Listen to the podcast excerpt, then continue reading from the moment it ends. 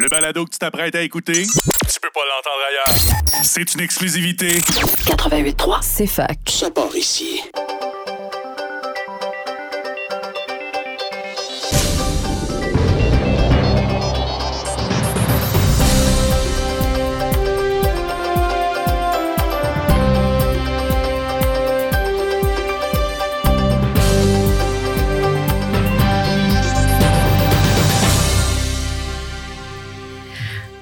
Bonjour et bienvenue à la deuxième édition du collectif En direct.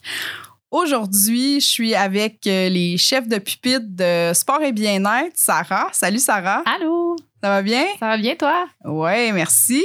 Et je suis aussi avec Hélène, qui est la chef de pupitre avec nous euh, pour la section culture. Salut Hélène. Allô, allô? Tout va bien aujourd'hui? Ça va très bien, puis toi? C'est super, tout est sous contrôle jusqu'à maintenant. Donc aujourd'hui, ben, comme on l'a dit, on va vous parler de, de sport ainsi que de culture. Et on va commencer avec euh, Sarah qui va nous parler des articles qui sont parus dans la toute dernière édition du collectif euh, qui est sorti lundi dernier. Donc, euh, tu vas nous parler de quoi aujourd'hui, Sarah?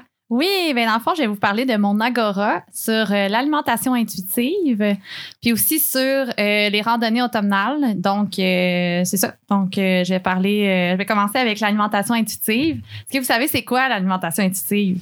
Un peu.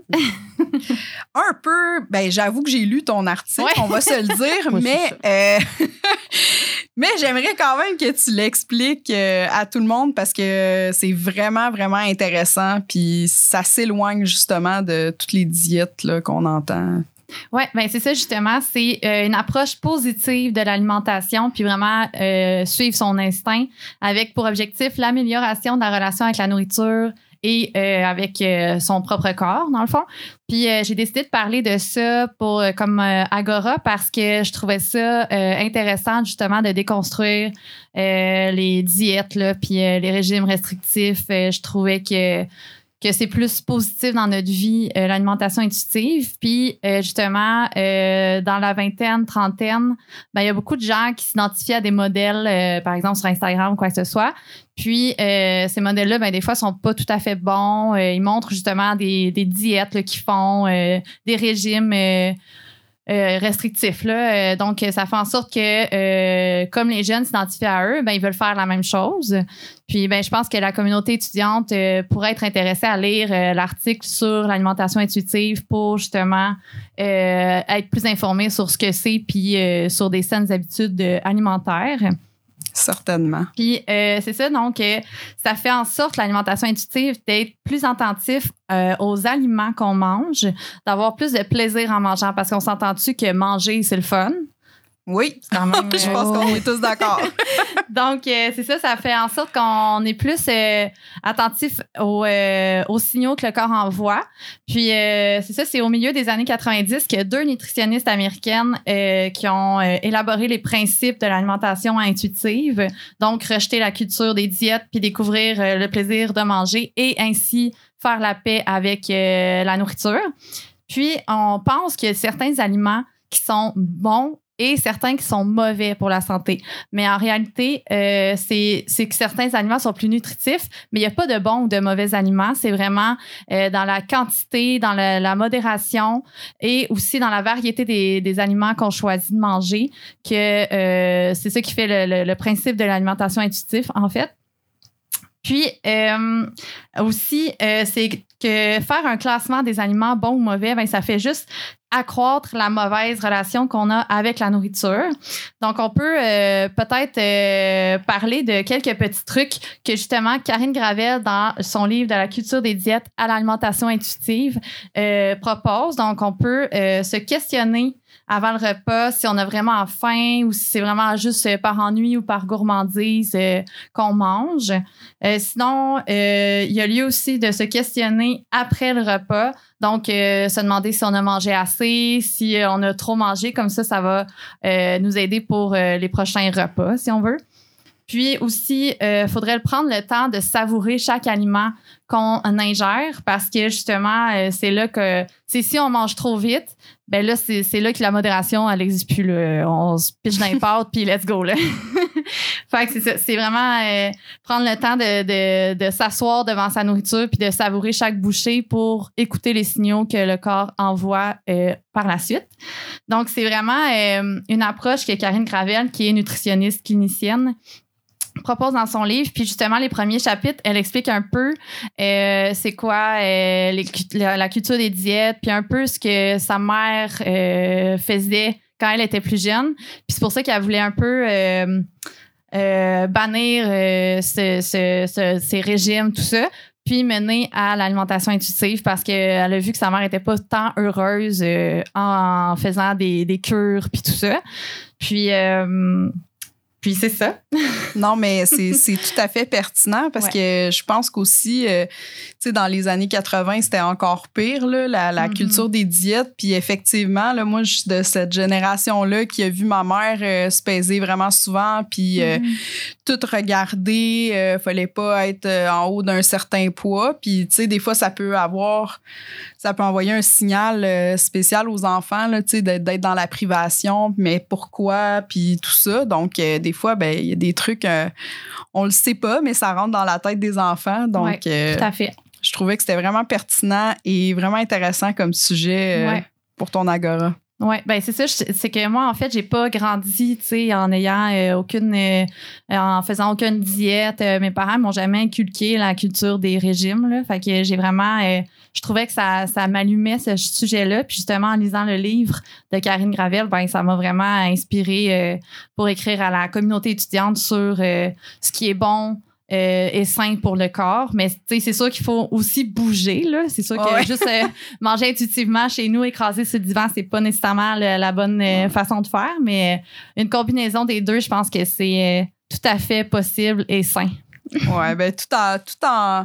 On prend de tout, mais en modération, puis on bouge un peu, puis il n'y a ça. pas de recette miracle. Exactement. C'est pas mal ça. Et puis là, tu vas nous parler euh, de quoi? Euh, ben, des randonnées automnales, parce que Ben si vous n'avez pas remarqué, c'est l'automne. Un peu. Un peu remarqué. Puis, euh, ben, c'est ça, euh, tu sais, avec les belles couleurs, là, justement, on est quasiment à l'apogée des couleurs. Là, c'est Oh oui, vraiment, vraiment. très beau. Puis, il fait encore très bon dehors, pas trop froid, pas trop pas beau non plus. Là, fait que c'est encore le temps d'aller euh, se promener en montagne, euh, visiter des petits sentiers dans la région en Estrie. Euh, donc, c'est ça, j'avais fait un petit article sur, euh, sur un peu comment se préparer à une randonnée, quoi apporter, quoi apporter dans son sac aussi, donc tout ça. Donc, pour ceux qui sont pas très friands de, de randonnée automnale, ben justement, euh, ça prend trois couches de vêtements pour être bien et au top. Donc, euh, ben ça, c'est vraiment pour euh, un peu les, ben pas les experts, là, mais ceux qui font des quand même grosses randonnées Ouais, ouais. pédestres, là, puis des, des, des gros hikes, là, mais sinon, vous pouvez vous habiller normal aussi, là, mais... Donc, trois couches. Donc, une couche collée au corps, qui est plus euh, en polyester ou en laine de mérinos. Euh, sinon, il y a une couche intermédiaire qui isole, donc une laine polaire ou un duvet léger.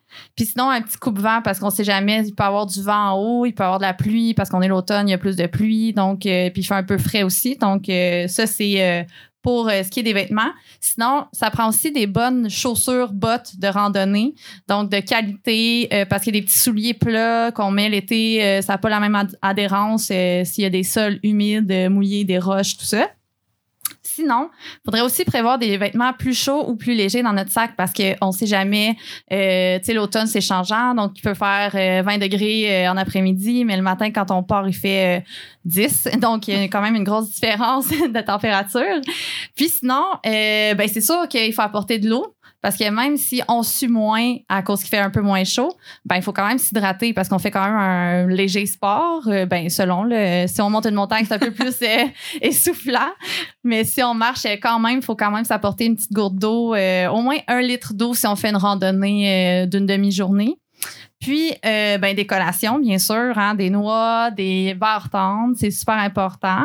Puis sinon, ben toujours une carte des sentiers aussi parce qu'on sait jamais, on peut peut-être se perdre, euh, même si on connaît le coin, euh, même si on connaît tous les sentiers dans, la montagne, euh, on peut quand même emprunter un sentier qu'on connaît moins puis finalement se perdre. Donc, euh, c'est ça. Puis peut-être euh, aussi un sifflet si jamais on est perdu, justement, euh, pour alerter euh, s'il y a d'autres randonneurs autour euh, pour se promener. Fait que c'est ça, c'était pas mal mes petites recommandations. Puis vous, les filles, est-ce que vous aimez faire des petits hikes, des petits sentiers dans l'Estrie, par exemple? Ben oui, en fait, en Estrie, on est choyé. Là. Non seulement on a plusieurs cours d'eau, mais on- a aussi plusieurs montagnes. Puis euh, en fait, euh, c'est la flambée des couleurs en ce moment au Mont Offord. Fait que ça, c'est toujours très beau. Puis pour ceux qui sont moins. euh, qui ont le goût de faire moins de sport, là, c'est possible de. Je pense qu'on peut y aller en remonte pente. Euh, puis Ouais. sinon, ben, si on veut vraiment rester proche de l'université, ben, on peut aller. Au Mont Bellevue, Mont-Bellevue, hein, ben oui. simplement au Mhm. Mont Bellevue. Euh, sinon, ben, le Mont Pinac, le AZ, Bromont, Sutton, on est entouré de Ouais, montagnes, on peut aller observer les couleurs euh, partout. Puis toi, Hélène, euh, Ben, moi, j'y pense vite, là. Toutes les montagnes ont été nommées, Ah, mais non. sinon, on a aussi le marais des Cerises, on Ah, a le oui. lac des. Nations, là, si on veut pas Mhm. avoir des grosses côtes, là, parce Ouais. que Sherbrooke, on Ben en a non. déjà assez. Il y a toujours ces petits endroits-là pour euh, profiter euh, avec un café, avec un ami, là, faire le tour du lac des Nations, là, juste sortir, là, ça semble... euh, c'est le temps Ouais. parfait, là, c'est la Oui. semaine. Tout à fait. ouais, Ça, ça part plus vite qu'on pense. Exactement. Vrai. C'est vrai. on n'a pas trop chaud, puis c'est pas trop loin. Puis euh, aussi, moi, ce que j'ai vraiment aimé, c'est ton truc de carte, parce que on se fie souvent euh, à nos cellulaires, là, maintenant. Ouais. Mais tu sais, euh, une montagne, c'est pas mal propice à ce que ça pogne pas. Exactement. Hey, L'autre fois, j'ai failli me perdre là, dans un sentier, là, quelque part en Mauricie. Là. Si j'avais pas eu mon sel, là, je pense que je me serais retrouvée à quelque part de vraiment euh, aucun rapport. Là. Je suivais Oh un, petit sentier, un petit sentier, puis j'étais comme, c'est pas par là que je voulais aller. Là. Je voulais aller vers un lac, puis là, je commençais à monter la montagne, ça marchait pas. Puis je me suis dit, je vais, je vais couper à travers. Si je n'avais pas eu mon cellulaire, là, je serais pas allée du bon côté. Là. Puis si Hey. mon cellulaire avait manqué de Ouais. batterie, là, j'aurais pu être dans le sentier. Là. Non, il faut Ouais. s'apporter une petite carte. Là. Il faut s'apporter Ouais, un- quand même, chose. Là. Ouais, ça peut devenir inquiétant à un moment donné. Là. ouais, ouais. quand même. Quand même. Puis, euh, ben, avant de terminer, là, euh, dans ta section, il y avait quand même, euh, on va rappeler, on en a parlé la semaine passée parce que c'est Laure-Jeanne qui l'avait euh, écrit, mais tu as parlé avec, ben, en fait, Laure-Jeanne a parlé avec Jacob Auger, Oui, là, qui ramassait des fonds pour la Fondation Ouais. Suzuki. Oui, c'est ça. Il a couru euh, 12 heures autour du lac des Nations euh, pour ça. Puis il y a des, euh, ben, plein de monde qui se sont joints à lui, justement. Donc, c'est vraiment euh, une bonne cause. Puis euh, c'est ça pour euh, l'environnement, mais c'était aussi pour euh, l'activité physique, sensibiliser les, les- ben, tout le monde, mais euh, lui est jeune. Fait que sûrement euh, sensibiliser les jeunes aussi à l'activité physique puis à, Ouais. au, euh, voyons, à l'importance euh, de la marche puis de la course euh, en plein air. Ouais, ben c'est parfait, c'était vraiment intéressant. Ouais. Puis euh, ben il y a toujours des articles intéressants dans la section sport et bien-être.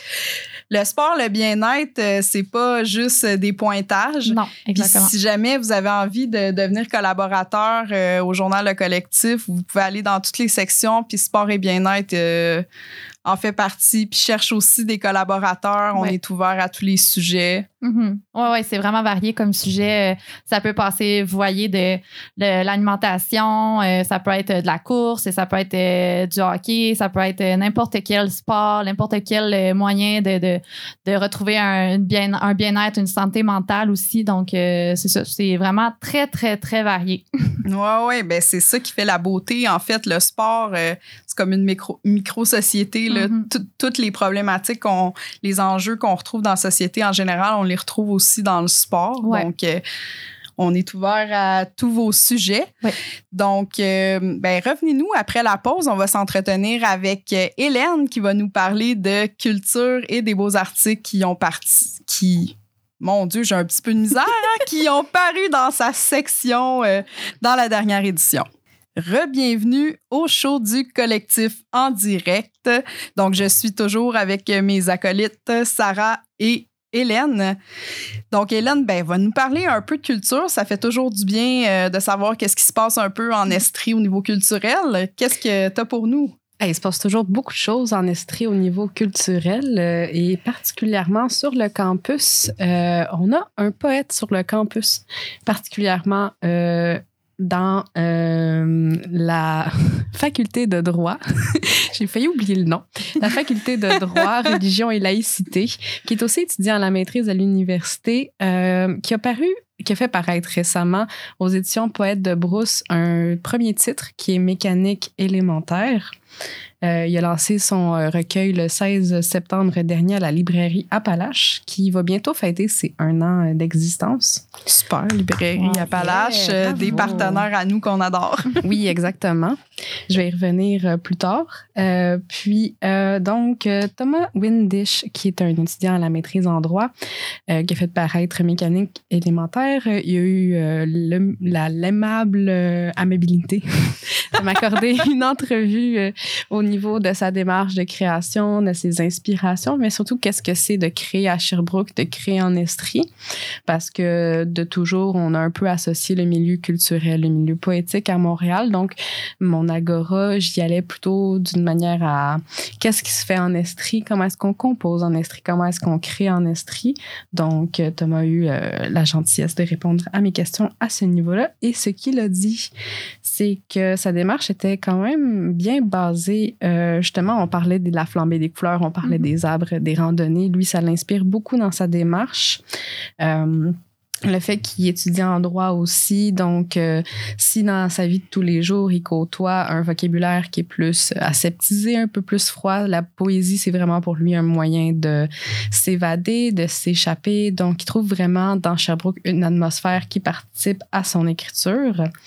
Donc, euh, ça, ça fait partie de sa démarche. Euh, particulièrement au niveau de l'écriture, euh, il parle beaucoup d'un état d'être au monde qui en appelle à la spontanéité. Il a cité particulièrement Bataille à propos du non-savoir, du non-projet. Donc, que pour lui, l'écriture, ça prend place dans un, certain laisser-aller serein qui, pour lui, Sherbrooke l'incarne quand même bien avec ses nombreux sentiers, ses, ses moments de calme. Euh, donc, pour lui, la possibilité de créer en région est quand même là.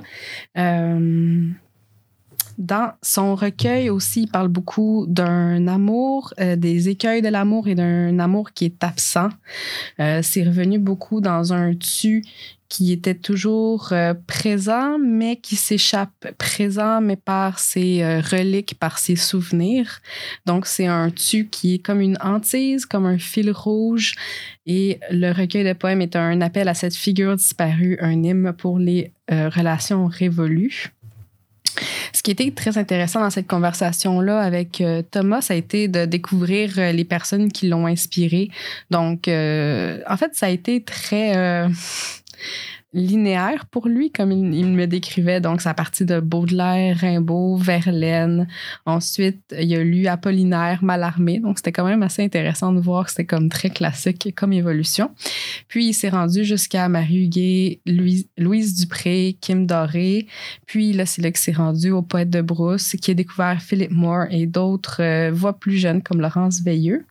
Donc, c'est vraiment en s'inspirant de ces poètes-là qui sont très ancrés dans le quotidien, dans leurs expériences personnelles, qui y a bâti euh, sa démarche poétique.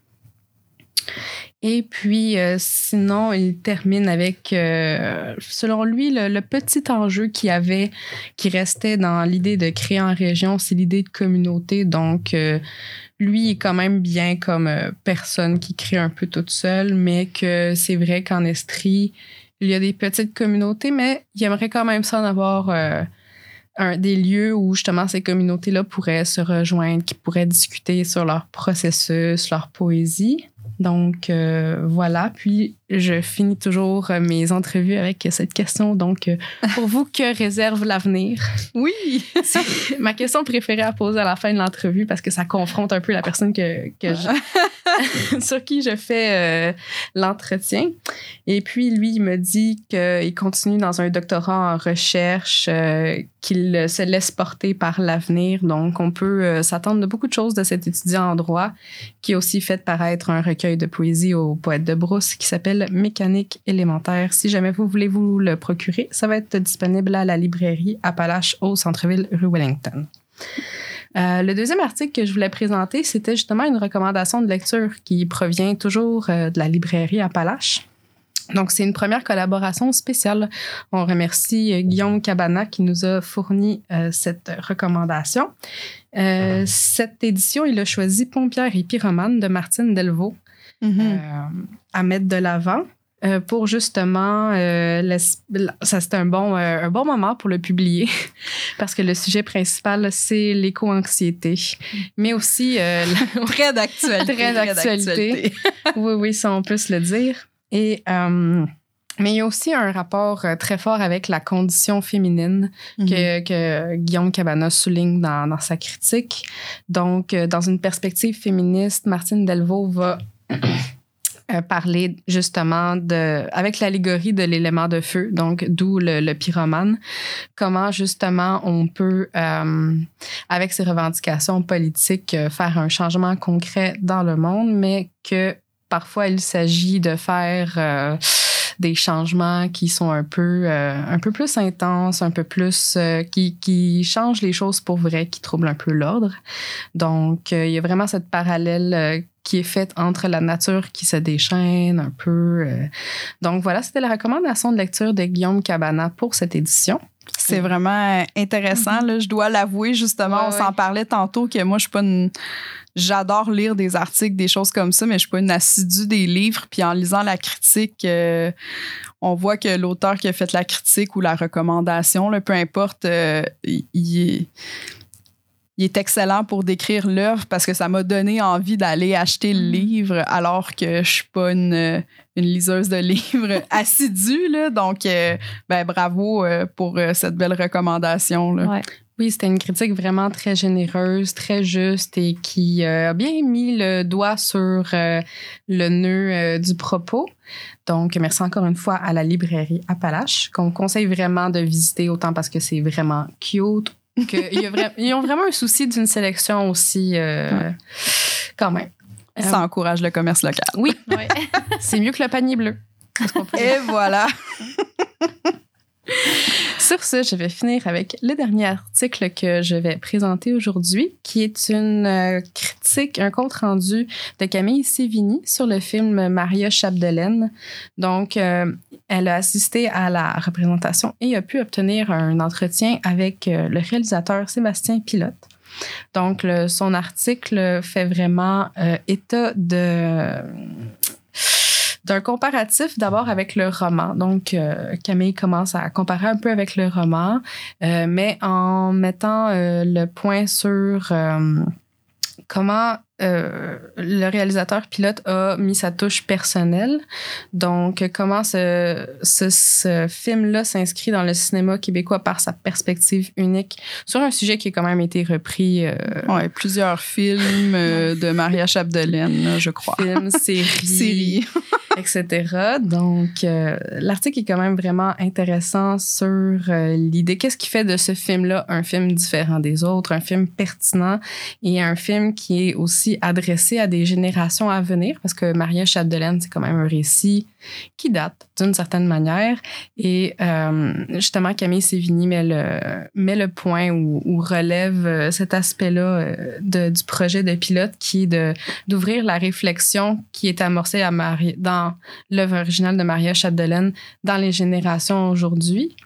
Et euh, elle parle aussi beaucoup de la distribution et des personnages, comment ils ont un impact. euh, des personnages normalement qui sont plus stéréotypés, qui sont plus campés dans leur, euh, dans leur destin, dans le roman. Mais là, elle explore vraiment comment, dans le film, ces personnages, ces personnages-là sont incarnés et qu'on voit euh, réellement au-delà du stéréotype, euh, une émotion complexe, des, des relations.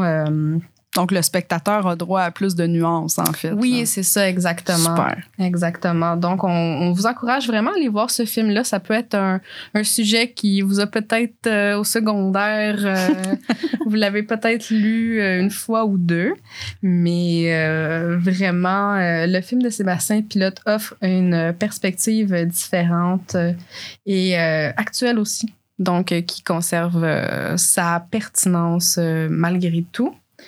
Et euh, c'était ça pour euh, les articles de ma section euh, culturelle. Donc, vraiment, autant littérature euh, que film. Euh, les sorties culturelles à Sherbrooke, il en manque pas également.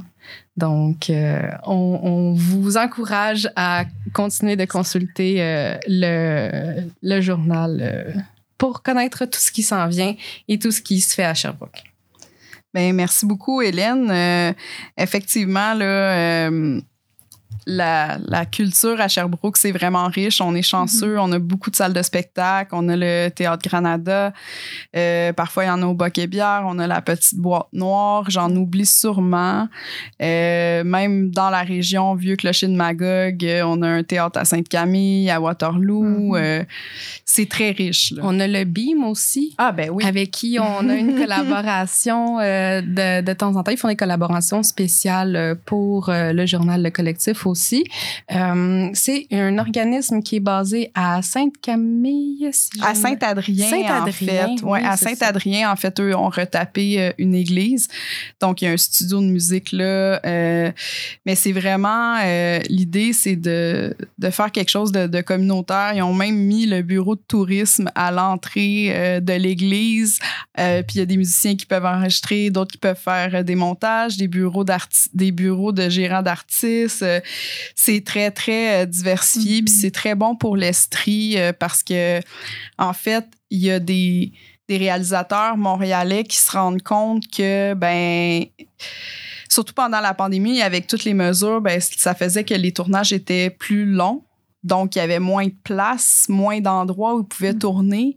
Euh, donc, il y en a beaucoup qui se sont justement euh, tournés vers l'Estrie. Et puis, euh, ils ont découvert tous les beaux paysages qu'on a ici. Mais c'est pas juste les paysages, il y a aussi une main-d'œuvre, des gens qui sont qualifiés, qui vont pouvoir pallier aussi peut-être au, manque de personnel qu'il y a partout, finalement. Puis, euh, ce qui est merveilleux avec le BIM, c'est que ça, ça, permet aux artistes de se rencontrer ensemble. Les membres euh, peuvent se parler.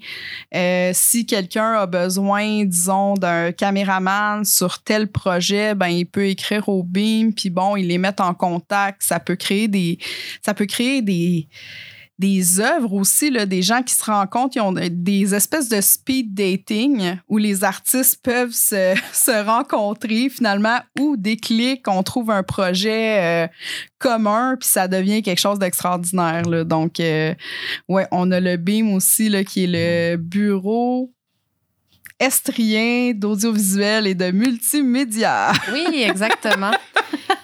Et si jamais vous pouvez vous rendre sur leur site Internet, ils ont des cartes de membres offertes à la population, dont il s'agit juste de s'inscrire. Puis vous pouvez participer à des activités de réseautage, qui est une bonne manière de développer son art et de développer ses connexions pour participer à des projets. Oui, absolument. Donc, euh, ben merci euh, pour ce, cette belle, ce beau moment en votre compagnie, les filles. Donc, euh, Hélène, chef de pupitre culture, Sarah, chef de pupitre sport et bien-être. Comme je vous l'ai dit tantôt, on cherche toujours des nouveaux collaborateurs, puis ça va nous faire plaisir de répondre à toutes vos questions. Donc, on se retrouve euh, jeudi prochain, 11h30, au rendez-vous pour vous présenter la nouvelle édition qui sortira la semaine prochaine.